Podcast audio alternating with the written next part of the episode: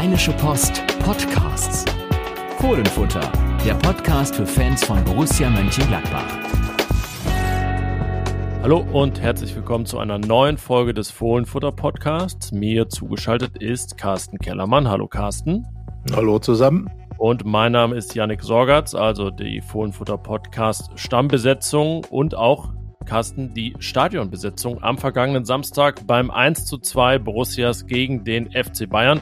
Und äh, ich muss sagen, es war natürlich in einer Hinsicht wirklich ungewohnt. Äh, eine Niederlage gegen die Bayern im Stadion hatte ich persönlich jetzt seit fünf Jahren nicht gesehen. Ähm, und es ist nicht so, als wenn ich jetzt ganz weg gewesen wäre zwischendurch. Ich habe schon ein paar Spiele äh, gesehen. Ähm, ja, von daher schon ein Ergebnis mit Seltenheitswert, ein verdientes, aber eines, das man Borussia jetzt nicht unbedingt vorwerfen kann, oder? Ja, also grundsätzlich ist es natürlich erstmal die zweite Heimniederlage in Folge. Das muss man einfach konstatieren. Das ist auch ganz egal, wer der Gegner ist. 0 zu 3 gegen Leverkusen, 1 zu 2 gegen die Bayern. Aber und da sind wir bei diesem Aber, das du ja schon angesprochen hast. Aber es war doch eine weitaus bessere Leistung als gegen Leverkusen, insbesondere defensiv, trotz der beiden Gegentore. Also erstmal wurde die Gegentorzahl ja wieder reduziert von vier in Augsburg auf drei Leverkusen wobei da das Glück dann eher auf Seiten der Gladbacher war, dass es nicht mehr wurden. Und äh, jetzt eben nur zwei gegen die Bayern und eine sehr konzentrierte Arbeit gegen den Ball, wie es heute so schön heißt, ähm, mit einer Grundordnung, die Gerardo Seoane, der Trainer, extra dafür entworfen hatte. Und viele Dinge sind aufgegangen, das muss man sagen. Also äh, du hast absolut recht, man kann den Gladbachern insofern nichts vorwerfen, dass sie eigentlich vieles richtig gemacht haben. Und wenn man sich den Zeitpunkt des Siegtreffers der Bayern anguckt, die am Ende ja wirklich jegwede Offensivkraft, die sie hatten, auf den Platz geschickt hatten. Und Mathis Tell hat dann dieses Tor in der 87. Minute erzielt. Also Gladbach hat sich schon mannhaft gewehrt. Ja, die 80. Minute oder wie man heutzutage sagt, zehn Minuten vor Schluss. Ähm, es ging ja dann noch äh, tief und weit in die Nachspielzeit.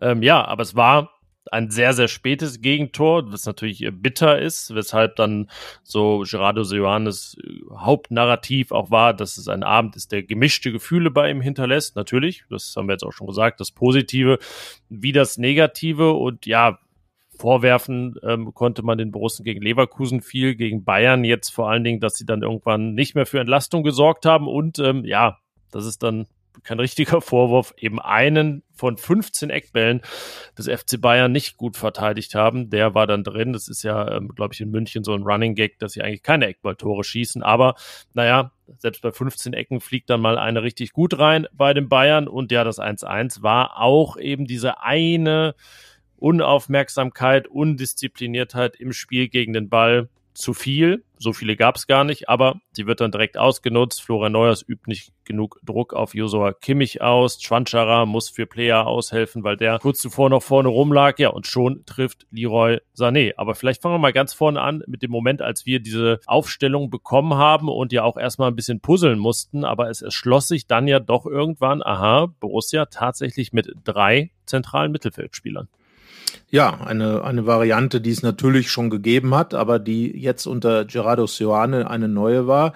Er hat äh, ganz klar auf das Spiel der Bayern, auf die Bayern reagiert. Ähm, Julian Weigel, das hat er dann später erklärt, sollte sich um ähm, den sogenannten schwimmenden Stürmer Thomas Müller kümmern und ja, Rocco Reitz, das Eigengewächs, äh, stand in der Startelf und hatte den Auftrag, Joshua Kimmich in Angriff zu nehmen, sozusagen, also ihm bisschen die Räume und die Spielfreude zu nehmen und auch ähm, Florian Neuhaus, der ebenfalls, ja, die beiden waren ja so ein bisschen eigentlich defensive Achter, kann man fast sagen. Also Weigel war dann der, wie man heute im Tuchel-Sprech dann sagt, Holding Six oder der stehende Sechser, wie es Johanne sagen würde, oder ich sagen würde, der Sechser, ähm, der einfach mit defensiven Aufgaben da betraut war. Die anderen beiden sollten immer wieder vorstoßen und sollten die beiden ähm, ja, Sechser der Bayern dann attackieren, Goretzka und Kimmich eben. Und ja, das hat ganz gut geklappt. Goretzka hatte vor allem seine Szenen dann bei Kopfbällen im Strafraum.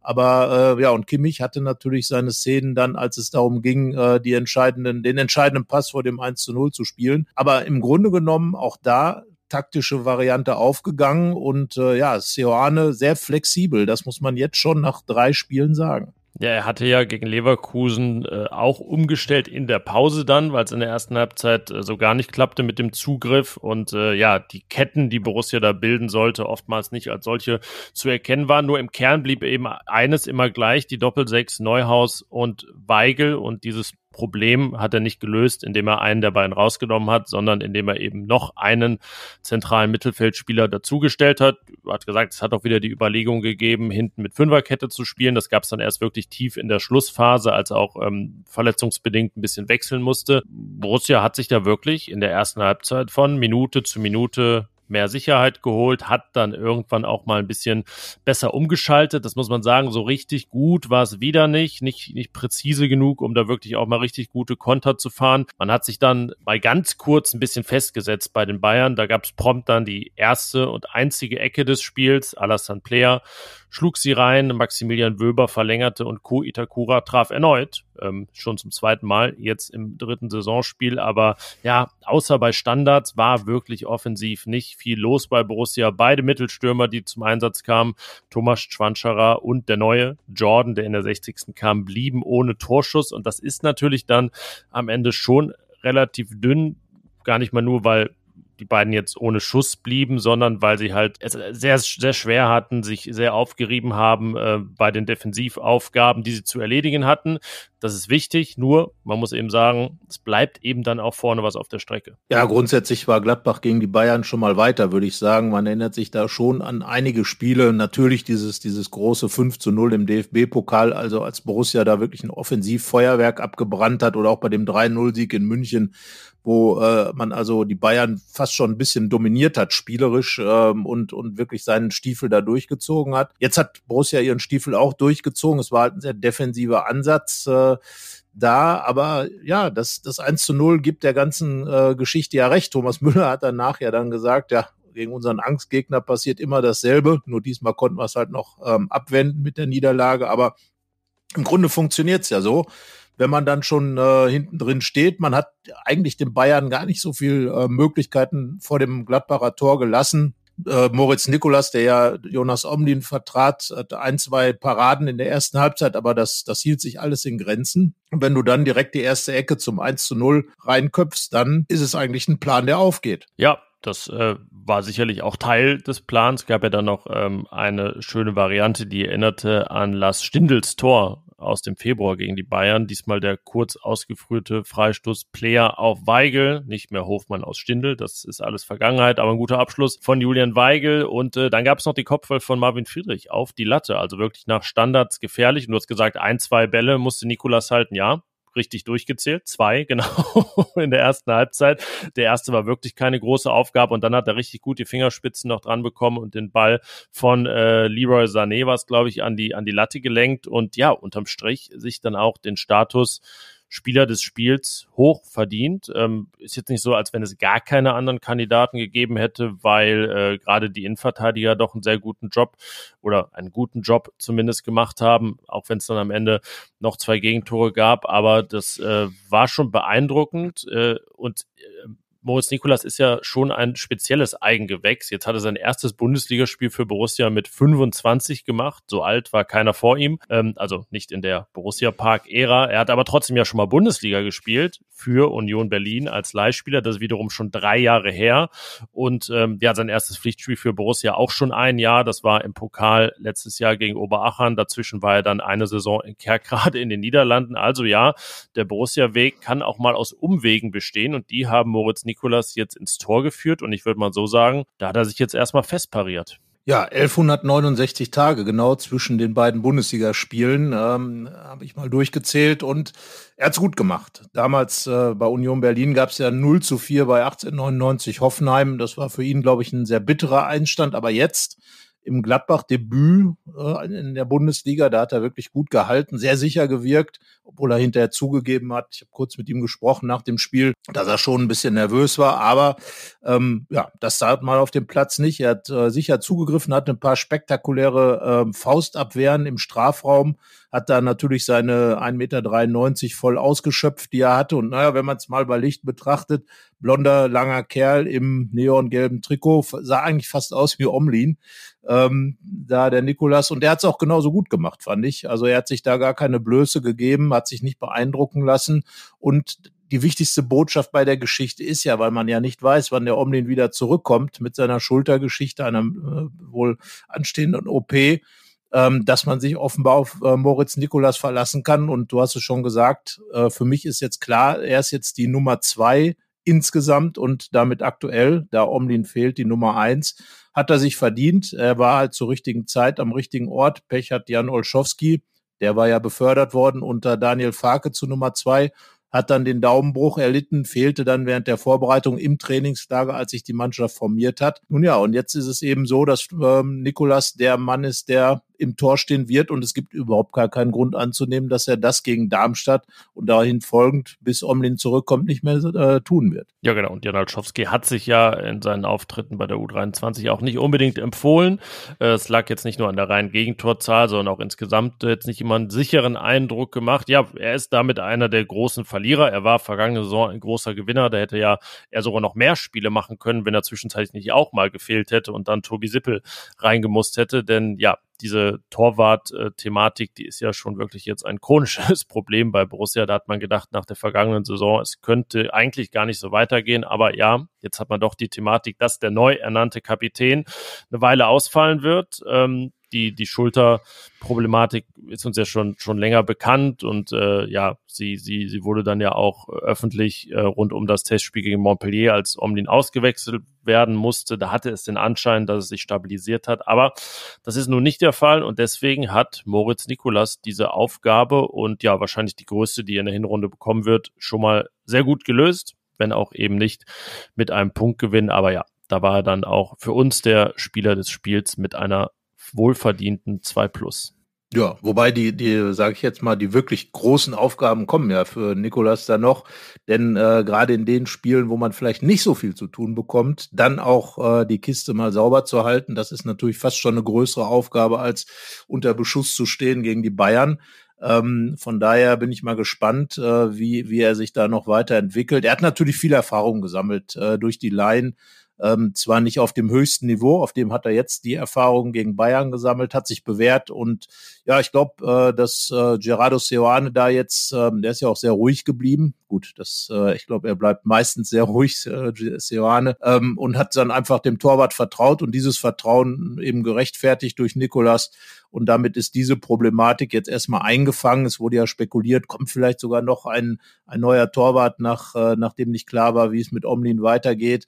Aber ich glaube, das hätte dann wiederum den viel, äh, viel benannten Borussia-Weg schon wieder ähm, ad absurdum geführt und von daher richtige Entscheidung, Nikolas ins Tor zu stellen, weil er gut gehalten hat, weil er eben diesen Borussia-Weg repräsentiert, weil er aber eben auch zeigt, dass sich Geduld auszahlt. Wie gesagt, ähm, über 1100 Tage zwischen den ersten und zweiten Bundesligaspiele schon, äh, schon eine Nummer. Und äh, ja, mal schauen, wie es weitergeht. Für ihn im Moment äh, sicherlich für Moritz Nikolas eine gute Zeit. Jetzt kann er sich in der Länderspielpause dann noch weiter einspielen mit der Mannschaft. Jonas Omlin ist die Frage, wie lange er dann äh, nach der OP ausfällt, wie lange äh, seine Schulter ihn da ausbremst. Und von daher ist es gut zu wissen, dass man einen verlässlichen Ersatz hat. Das hat äh, Nikolas gezeigt und das ist eben auch ein äh, Erkennt, eine Erkenntnis des Bayern-Spiels, ganz klar, die wichtig ist für Seoane. Ja, er ist ja tatsächlich schon im achten Jahr bei Borussia. Also vier davon war weg und woanders. Äh, ist ja tatsächlich ausgeliehen worden mh, hm, zu Union, nach Osnabrück, zu Viktoria Köln und im Roder Kerkrade, hat dann aber wirklich nur in Köln und äh, Kerkrade richtig gespielt. Das äh, Unglück begann er im Prinzip für ihn mit dem Aufstieg von Union Berlin. Also da hätte er Stammtorwart in der zweiten Liga werden können. Äh, alles war, war ausgemacht. Nur Union schaffte die Relegation gegen den VfB. Äh, ja, was seitdem mit Union passiert ist, wissen wir auch. Aber äh, für, für Nikolas war es nicht ganz so gut, dass es mit Union Berlin so steil nach oben gegangen ist. Genauso dann in Osnabrück. Äh, ja, aber diese Geduld hat sich jetzt ausgezahlt. Und wenn man dann sagt, man setzt gerne weiter auf die Jugend, dann ist das natürlich mit 25 Jahren relativ. Aber mit 25 kann man ja als Torwart auch noch äh, mindestens zehn gute Jahre haben. Und ja, wer weiß, wovon das jetzt der Anfang war gegen die Bayern. Ähm, ja, worüber müssen wir noch reden? rund um dieses Spiel. Ja, er war nicht der einzige ist ein einziger Eigengewächs, das bei diesem Spiel für Aufsehen gesorgt hat. Rocco Reitz, wie gesagt, gehörte zur Stammformation und hat wirklich ein gutes Spiel gemacht, hat das, was, was Seoane von ihm erwartet hat, eben diese Aggressivität, dieses Hartnäckige auf den Platz gebracht, viel Laufarbeit gemacht, ähm, hat sicherlich Kimmich auch ein bisschen genervt und äh, von daher, ja, zwei Eigengewächse in der Startformation gegen Bayern, äh, das lässt sich dann schon sehen, finde ich. Und beide haben auch ihren Job gut gemacht. Das heißt also, äh, dass da dann doch wieder ein bisschen was vorhanden ist. Und das heißt auch, dass es ab und zu mal ganz sinnvoll ist. Und das äh, hat ja dann tatsächlich Daniel Farke nicht so genutzt, ähm, sich vielleicht dann auch mal äh, auf diese Eigengewächse zu setzen.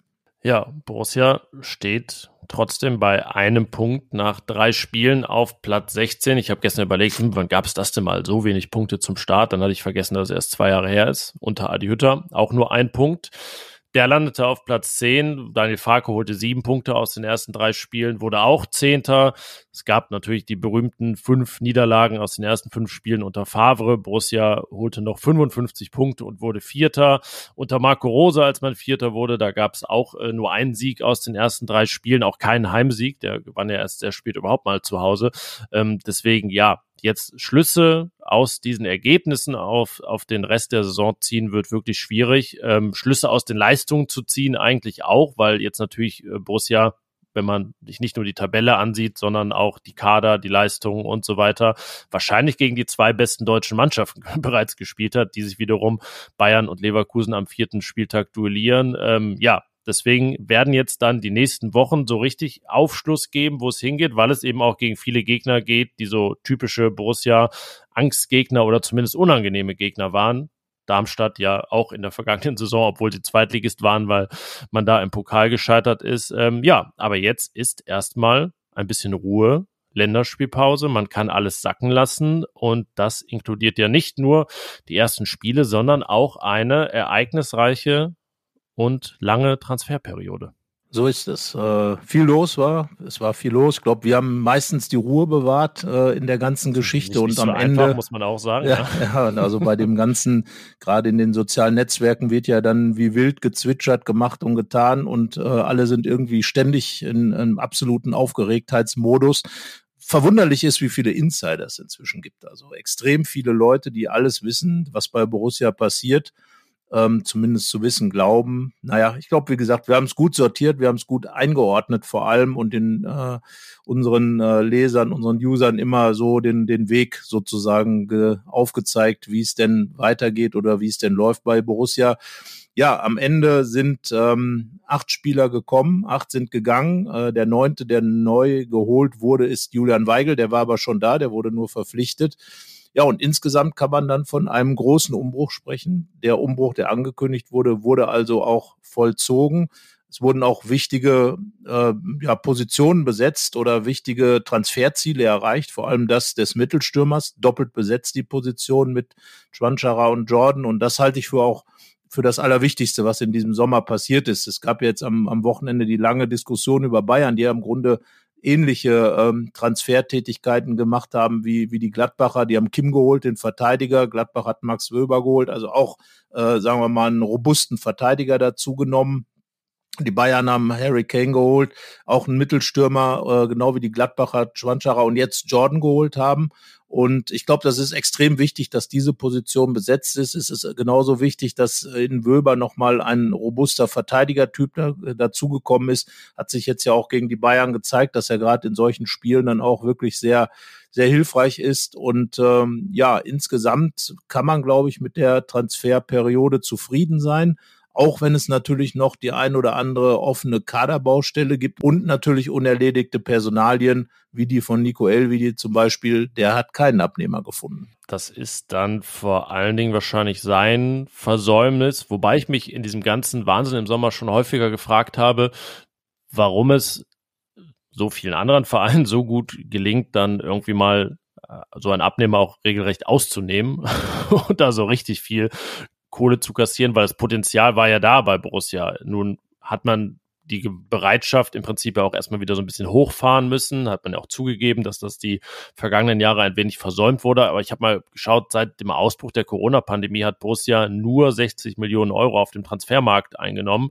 Ähm, gleichzeitig ist der Marktwert des, der, der Mannschaft enorm gesunken. Also ja, da muss man schon wieder richtig Anlauf nehmen. Ähm, aber der größte Verkauf war ja jetzt unterm Strich dann in dieser Zeit der von Jordan Bayer zum FC Burnley. Das hätte auch keiner gedacht vor, vor drei Jahren, dass man das sagen kann. Ähm, aber ja, die, die, die große Aufgabe wird es dann sein, vielleicht schon im Winter, vielleicht dann im nächsten Sommer, irgendwie mal Manu Kone an den Mann zu bringen, weil der eben das größte Potenzial hat, mehr als 20, in seinem Fall sogar mehr als 30 Millionen Euro einzubringen. Das steht weiterhin auf der To-Do-Liste, die gilt es abzuhaken. Ähm, das wird im Prinzip wahrscheinlich jetzt heute schon forciert, ähm, weil einfach nie Schluss ist in Sachen Transferperiode. Jetzt ist eben diese spezielle zwischen den beiden, die irgendwie auch eine eigene geworden ist.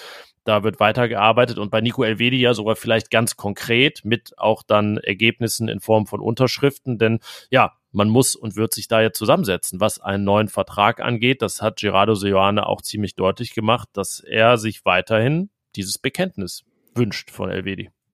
Ja, die Frage ist ja, inwieweit Elvedi das auch schon vorbereitet hat. Er hat äh, ja nach dem Spiel erstmals über seine Situation gesprochen, hat gesagt, dass er nicht nie gesagt hat, dass er unbedingt weg wolle, dass er einfach aufgrund des Aufla auslaufenden ja, eigentlich hat er gar nichts gesagt. Ne? eigentlich hat er genau. Das, das ist der große Vorteil, wenn man gar nichts sagt, dann hat man auf jeden Fall nie nichts auch gesagt. Aber äh, im Grunde äh, war es halt so, dass äh, dass er sich einfach auf den Markt begeben hat hat gemerkt, dass es offenbar keinen Markt für ihn gegeben hat, äh, ist dann jetzt eben in Gladbach, gehört wieder zum Kader. Gerardo Sörhan hat ihn auch gleich gegen die Bayern zumindest in den letzten Minuten dann eingewechselt, als Joe Skelly angeschlagen war. Also da äh, ist die Tür auf jeden Fall offen und ich sage, wenn er sich jetzt entscheidet, äh, in Gladbach zu bleiben, den Vertrag verlängert, dann ist er halt weiter Borusse. Ähm, muss ich aber, und wir haben über Maximilian Weber schon gesprochen, äh, Weber, wir haben über Maximilian Wöber schon gesprochen, muss sich dann aber neu einordnen und seinen Platz ganz anders erarbeiten. Das ist eben auch ein Faktor im neuen Borussenkader, dass da eben ein anderer Konkurrenzkampf da ist. Wie gesagt, vorne jetzt zwei Mittelstürmer, dann der Wöber jetzt da, ähm, der für LWD die Tür nicht so offen lässt, wie sie bisher immer war. Der war ja im Grunde immer gesetzt. So, man hat also mehrere Optionen plus dann eben die taktische Variabilität äh, des Trainers. Also da ist schon eine Menge passiert. Ja, und im Grunde genommen, du hast es ja auch geschrieben in, in einem Kommentar, sollte LWD sich, LWD sich dann halt schon mal die Gedanken machen, wie es dann eben bei ihm weitergeht, was er an Gladbach hat. Was Gladbach an ihm hat, weiß Borussia natürlich, aber was er auch an Gladbach hat und ob es vielleicht wirklich dann so tolle Optionen gibt. Äh, Wolverhampton Wanderers ist jetzt auch nicht der Club, den man als erstes nennt, wenn einer sagt, Mensch, ich will Hast du nicht immer in Wolves Bettwäsche geschlafen früher? Ja, also äh, auch gar nichts gegen die Wolves. Mein Gott, also Premier League ist mit Sicherheit, egal bei welchem Club, eine coole Sache, aber das ist ja nicht das, was einem einfällt, wenn einer sagt, ich mache jetzt hier mal äh, einen neuen Weg für mich klar und gehe dann in die Premier League, da fällt einem dann schon ein bisschen was anderes ein. Wir erinnern uns ähm, an Yannick Westergaard mit Southampton. Das war dann auch so ein Ding. Gladbach viel Geld verdient. Das war auch so ein Transfer, von dem du eben gesprochen hast. Ja, genau, ähm, ja. Da konnte man agieren, konnte dann ähm, das dann Player kaufen. Aber ähm, ja, man muss abwarten. Ich glaube, dass es im Winter dann wieder neu losgeht. Gerade wenn LWD halt nicht unterschrieben hat, das wird schon die Voraussetzung sein, dass er hier in Gladbach dann wieder einen Neustart machen kann. Und wenn nicht, dann ist er eben weiter auf dem Markt. Und Manu Kone wird, glaube ich, solange er in Gladbach ist, immer ein Thema in den Transferperioden sein. Und möglicherweise dann im Winter. Jetzt im Sommer war er halt auch verletzt. Deswegen war er nicht das ganz große Thema. Aber da wird es mit Sicherheit wieder zur Sache gehen mit seinem Namen.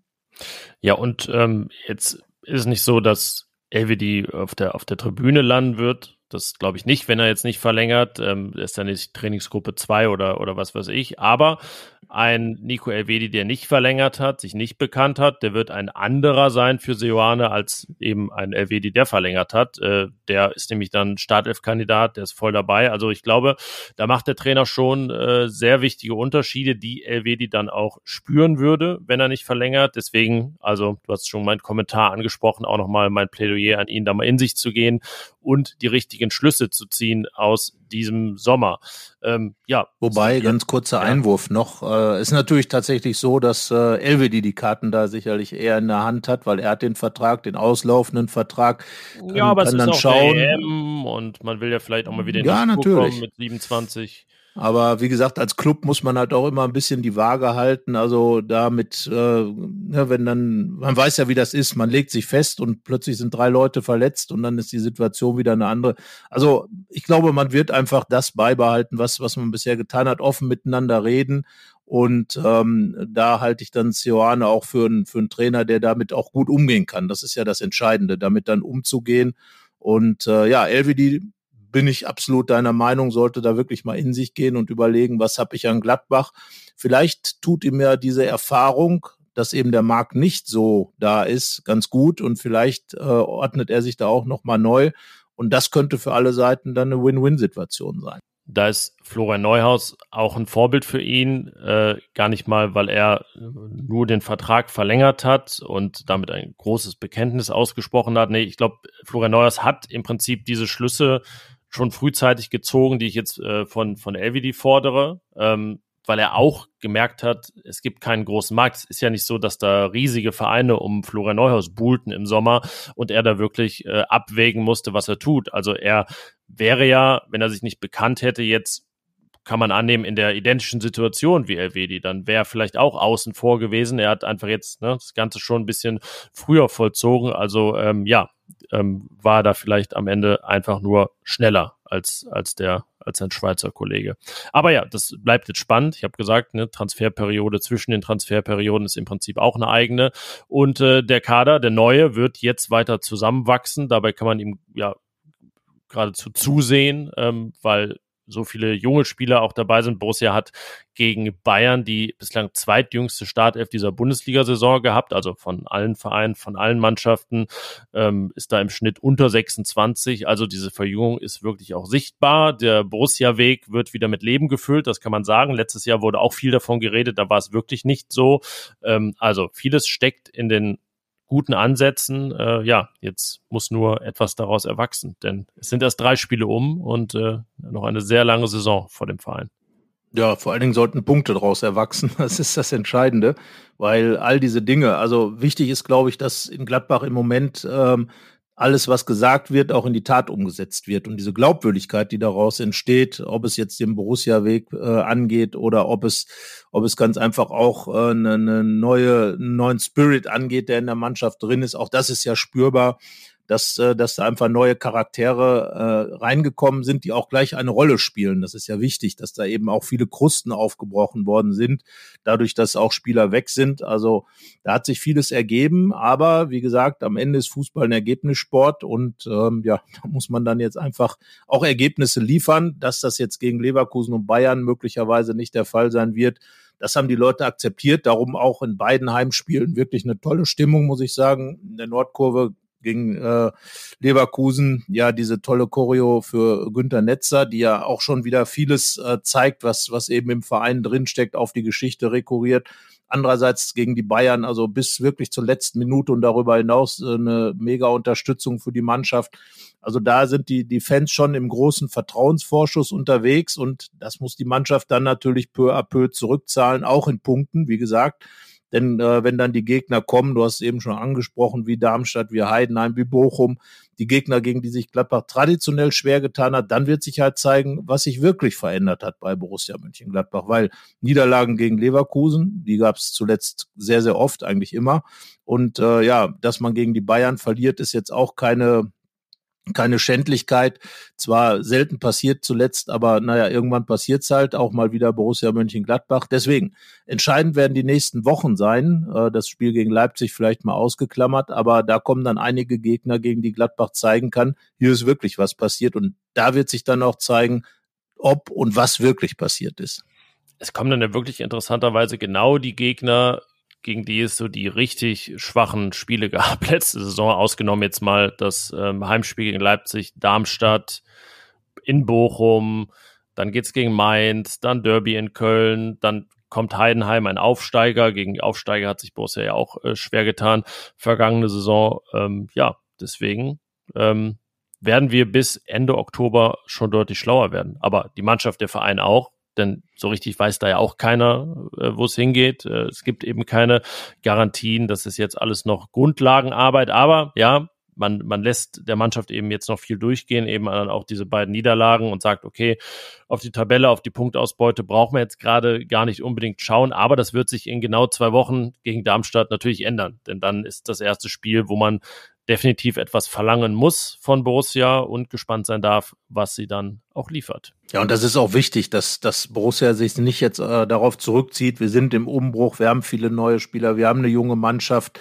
äh, und deswegen darf man gar nichts erwarten. Nein, falsch. Natürlich muss man Erwartungen haben, Jetzt zuletzt, äh, das habe ich auch in meinem Kommentar nach dem Bayern-Spiel geschrieben, hat man halt die Erwartung erfüllt, dass gegen Leverkusen und Bayern nicht viel drin ist. Man hat beide Spiele verloren als Borussia Mönchengladbach, aber man muss auch wirklich, wenn es gegen Darmstadt geht, muss man schon dazu stehen, dass man da favorisiert ins Spiel geht und dass es da auch wirklich nicht äh, so gut wäre, wenn man diese Spiele nicht gewinnt, wie gegen Darmstadt, wie gegen Heidenheim, bei allem Respekt vor den Gegnern. Das heißt nicht, dass man jedes Spiel zwangsläufig gewinnt und dass das alles ein Alleingang oder ein Selbstläufer wird, sondern es geht wirklich darum, dass man den Anspruch hat, diese Spiele zu gewinnen, auch mit der neuen Mannschaft, mit der neu formierten Mannschaft, mit den jungen Spielern da hat Borussia Mönchengladbach schon eine Qualität, die sie dazu befähigen sollte, jetzt dann auch Punkte zu holen. Das finde ich extrem wichtig, dass man sich da nicht zu sehr äh, eben klein macht und zurückzieht, weil das wiederum war ja auch in der vergangenen Saison ein Problem, dass da hinge, äh, hin und her geswitcht wurde zwischen den Saisonzielen und äh, im Prinzip diese Verzwergung stattgefunden hat, aus der heraus dann aber kein Selbstvertrauen stattgefunden hat. Es sind ja viele Spieler da. Ich glaube nicht, dass ein Schwanscherer äh, aus Tschechien nach Gladbach gekommen ist, um hier Abstiegskampf zu spielen. Der will schon was bewegen, ja, dann lass ihn auch was bewegen. Dann muss das auch der Anspruch sein. Sioane genauso. Trainer, der Meister geworden ist, der mit Leverkusen in die Champions League eingezogen ist. Also da ist schon Anspruch da, den sollte man dann auch haben. Ob der dann jeweils zu Punkten führt, das ist dann die andere Geschichte. Aber da glaube ich, da ist dann einfach die Grundlage bei den Fans. Es ist Verständnis da, wenn man sieht, die Mannschaft bringt was ein, die Mannschaft will etwas leisten dann wird das auch funktionieren. Ja, so richtig durchschnaufen in der Länderspielpause können gar nicht alle. Ist, äh, auch äh, eine Folge des Umbruchs nicht unbedingt, dass es weniger Nationalspieler gibt. Es gibt nur ganz andere. Ne? Sonst war immer, okay, man hat die Schweiz geguckt, da waren ungefähr neun Borussen und dann noch, noch vielleicht zwei bei der deutschen Nationalmannschaft. Nee, jetzt äh, wer, wer Lust darauf hat, wer ein The Zone-Abo hat, der kann in der EM-Quali mal ein bisschen was anderes schauen. Zum Beispiel Tschechien gegen Albanien am Donnerstag. Äh, vielleicht sogar mit Thomas Schwanscherer in der, in der Startelf. Da sieht's äh, ganz gut aus mit der EM-Qualifikation. Gut, Ivandro Borges Sanchez für Luxemburg hat man auch vorher schon mal sehen können, aber jetzt auch wieder Österreich interessant mit Max Wöber oder eben sogar Armenien mit Grant Leon Ranos. Das war ja so sein erster Moment, wo er überhaupt mal aufgefallen ist und man ihn sich ansehen konnte im Sommer, als er da in Wales einen Doppelpack erzielt hat. Ähm, ja, von daher auch diese Länderspielpause nicht unspannend und irgendwie ein Ausdruck dieses Umbruchs. Äh, ja, und wir lehnen uns natürlich auch nicht zurück, schauen am Donnerstag Borussias Testspiel in Willingen gegen Werder Bremen an. Ist ja auch so ein Gegner, gegen den man noch was wieder gut zu machen hat in dieser ja, Saison. 1 zu 5 vergangene also, Saison. Jetzt nicht unbedingt in Willingen vielleicht, das wird dann eher so eine Mischung aus äh, dem Rest des Profikaders und äh, der U23 so ist die Lage bei Borussia. Und ich glaube, wir wollten noch mal über ein Thema sprechen, das so ein bisschen am Rande ist, aber äh, das, das vergangene Woche so aufkam äh, und über das wir hier eigentlich selten reden, äh, über Pressekonferenzen. Carsten, du machst ja schon sehr lange Pressekonferenzen bei Borussia Mönchengladbach. Wie sah das denn so 1999 aus, als dann Hans Meyer donnerstags in den Raum kam? Tja, also Hans Meyer, erstmal war der Raum ja viel kleiner, es war ja noch im Bökelberg, äh, da wirklich ein sehr, sehr mini kleiner Medienraum. Es waren übrigens viel mehr Leute da, das muss man dann sagen. Äh, und vor allem war man unter sich. Äh, es war die Zeit, als Pressekonferenzen noch Pressekonferenzen waren und keine öffentlichen Veranstaltungen, die live äh, all überall in die Welt übertragen wurden und live kommentiert wurden von Tausenden von Fans. Damals war man noch in Anführungsstrichen unter sich. Eine intimere Atmosphäre führte natürlich auch zu ganz anderen Frage- und Antwortkonstellationen. Da wurde dann eben auch mal Tacheles geredet. All diese Dinge fallen natürlich in diesen öffentlichen ähm, Pressekonferenzen weg. Die Trainer sind ja auch weitaus defensiver, weil sie halt auch wissen, ah, da guckt natürlich jetzt nicht nur der Fan zu, sondern möglicherweise auch der Scout von dem und dem. Also ja, insgesamt muss ich sagen, ähm, sind die Pressekonferenzen der modernen Art, die eben live übertragenen, doch ähm, etwas, ja, wie sagt man das im Oliver Kahn Deutsch enteiert? Und ähm, es sind halt Informationsveranstaltungen, es wird über dies und jenes geredet. Ähm, Fans erwarten wahrscheinlich viel, viel mehr meistens, wenn man sich so die Kommentare anliest. Äh, es sind viele Dinge, die sich verändert haben, äh, hat auch mit der Digitalisierung natürlich zu tun. Ähm, ich glaube, dass wir uns immer einigermaßen einbringen bei den Pressekonferenzen. Wenn wir schon da sind, stellen wir auch Fragen. Also die Rheinische Post ist zumindest präsent. Ja, klar. Ähm, und man, es gibt ja auch oft ein richtiges Informationsinteresse auf Pressekonferenzen. Äh, es sind ja nicht alle Fragen beantwortet, nur gibt es eben Fragen, die anderweitig beantwortet werden. Es ist ja äh, nicht so, dass wir uns äh, Samstagabend in die Eistonne legen und dann eben donnerstags wieder äh, zum Borussia Park fahren, dazwischen kein Gespräch geführt haben und nie am Stadion waren, sondern das ist nun mal unsere tägliche Arbeit. Äh, manche fragt immer, was, also macht ihr denn da den ganzen Tag? Ja, zum Beispiel mit Leuten reden, Informationen einholen. Deswegen äh, ist es dann zum Beispiel, wenn wir mal über letzte Woche reden, auch nicht so, dass es da nötig ist, nachzufragen, wie die Lage ist bei Nico Elvedi, ob sich da ein Wechsel anbahnt. Das wird dann eben anderweitig geklärt, zumal ja Gerardo Seoane wahrscheinlich auch gar nicht darauf geantwortet hätte, weil es als Trainer nicht, nicht sein Aufgabenbereich ist. Das hat sich ja auch geändert, dass jetzt der, der Sportdirektor oder Manager in der Regel nicht mehr vorne neben dem Trainer sitzt. Deswegen ist es einfach eine ne, total andere Veranstaltung im Vergleich zu der, die du da unter Hans Meyer in Bückelberg-Zeiten äh, äh, beschreibst. Ist ja auch nicht, nicht alles zu verteufeln, aber natürlich muss man diesen Veränderungen auch, auch Rechnung tragen. Und was nicht heißt, dass es nicht auch Situationen gibt, wo es dann mal besonders spannend ist, eine Frage explizit auf der Pressekonferenz zu stellen, weil sie dann eben öffentlich übertragen wird und die Antwort dementsprechend ausfallen könnte. Äh, also diese gewissen Reize kann man dann auch setzen. Aber ja, eine Pressekonferenz ist für, für viele Fans das, das Highlight in der Woche, abgesehen von den Spielen. Aber äh, tatsächlich für unsere Arbeit muss man sagen, nicht äh, der zentrale Punkt. Einfach ein Mosaikstein, aber nicht das alles Entscheidende. Ja, die Journalisten werden dann ja jetzt mal rein journalistisch, wissenschaftlich gesprochen zu beobachteten Beobachtern. Das bedeutet also, unsere eigentliche Aufgabe ist es ja tatsächlich, den Borussen auf die Füße, auf die Finger zu gucken, was sie da treiben. Und in diesen Pressekonferenzen äh, wird ja unsere Arbeit dann sozusagen beobachtet von außen, also von den, von den Fans, von den Zuschauern bei den Pressekonferenzen, die, ähm, wie gesagt, nach den Spielen in den VIP-Raum übertragen wird und äh, dann eben meist donnerstags oder zwei Tage vor dem Spiel eben in die ganze Welt da gesendet wird so wie natürlich an den Samstagen auch, weil da guckt die Welt natürlich auch zu. Ist ja schön, wenn man viel Öffentlichkeit bekommt, aber wie gesagt, eine intime Atmosphäre verändert natürlich alles dann nochmal ganz anders. Deswegen sicherlich für den einen oder anderen Fan manchmal verwunderlich, warum die, ähm, ich sag's jetzt mal so, blöden Journalisten nur blöde Fragen stellen. Das wird dann ja oft dann auch entsprechend eingeordnet oder kommentiert. Es ist halt wie es ist und ähm, wichtig ist, dass man dort ähm, trotzdem präsent ist das sind wir ja immer. Ähm, und äh, dass man dann eben auch, und das ist das, was äh, Gerardo Seoane sich speziell auch wünscht, vor allem zum Spiel fragt. Das heißt also, an Spieltagspressekonferenzen gibt es hauptsächlich Spieltagsfragen. Das ist ja auch ein äh, Ding, was jetzt unter Seoane neu ist. Daniel Farke hat ja nun eine andere Art von Pressekonferenzen gepflegt, sehr ausführliche Antworten gegeben. Adi Hütter äh, hat eher kürzere Antworten gegeben. Also da ist ja auch jeder Trainer irgendwie anders. Es gab Zeiten bei Hans Meyer, da war irgendwie nach zwei Minuten 31 Sekunden die Pressekonferenz vorbei, weil es keine Fragen mehr gab oder alle Fragen schon beantwortet waren. Also das ist halt auch immer, es ist auch immer Trainerfrage, wie Pressekonferenzen dann eben ablaufen. Ja, und man redet ja auch gerne über Fußball. Ist ja auch nicht so, dass man äh, immer nur irgendeinem Zitat hinterherjagt ähm, und äh, ja, wissen will, was der Trainer, weiß nicht, zur Entwicklung in Saudi-Arabien sagt. Das war ja früher dann beispielsweise bei Max Eberl auch so, dass er da viel angepiekst wurde zu allgemeinen Fußballthemen, sich auch immer gut und ausführlich dazu geäußert hat. Aber diese Zeiten haben sich nun eben auch geändert. Es gibt dann eben äh, ja, andere Runden, in denen man auch mal über, über Fußball spricht und dann nicht eben alles auf der PK abklappert, weil der Trainer, wie du sagst, weiß, da gucken alle zu. Ähm, da kann er jetzt schlecht sagen, ja, das bleibt, sagen wir mal, unter uns, dass irgendwie äh, ich da mit Viererkette am Samstag spiele. Ist nicht so, dass er das sonst immer verraten würde. Aber äh, ja, der Faktor kommt eben hinzu. Ähm, ja, das muss man immer alles, alles berücksichtigen. Äh, ihr könnt uns ja, wenn ihr irgendwas auf dem Herzen habt, sagen wir immer, schreibt uns fohlenfutter.rheinische-post.de. Dann, dann, dann kann man das auch berücksichtigen. Aber es gibt eben ganz viele Sachen, die äh, gar keinen Platz haben auf so einer Pressekonferenz. Sogar auch noch die Konstellation. Man hat dann mal ein Thema, wo man denkt, ah, vielleicht sind die an dann nicht drauf gekommen und man muss sie dann jetzt nicht unbedingt auf der Pressekonferenz darauf bringen, dass dieses Thema herumschwirrt. Äh, es ist ja dann doch manchmal oder ja auch öfter ein, ein Konkurrenzdenken, auch wenn es da kollegial zugeht in Gladbach. Ähm, ja, das spielt alles rein äh, in dieses Konstrukt Pressekonferenz, die es dann diese Woche einmal nicht geben wird, weil Länderspielpause ist, dann aber wieder vom Spiel gegen Darmstadt. Genau, dann wieder meistens, wie gesagt, zwei Tage vor dem Spiel und äh, ja, bis dahin äh, wird es ein Spiel geben. Du hast schon gesagt, Testspiel oder Freundschaftsspiel gegen Werder Bremen in Willingen. Ich erinnere mich an 2018, da gab es das auch schon.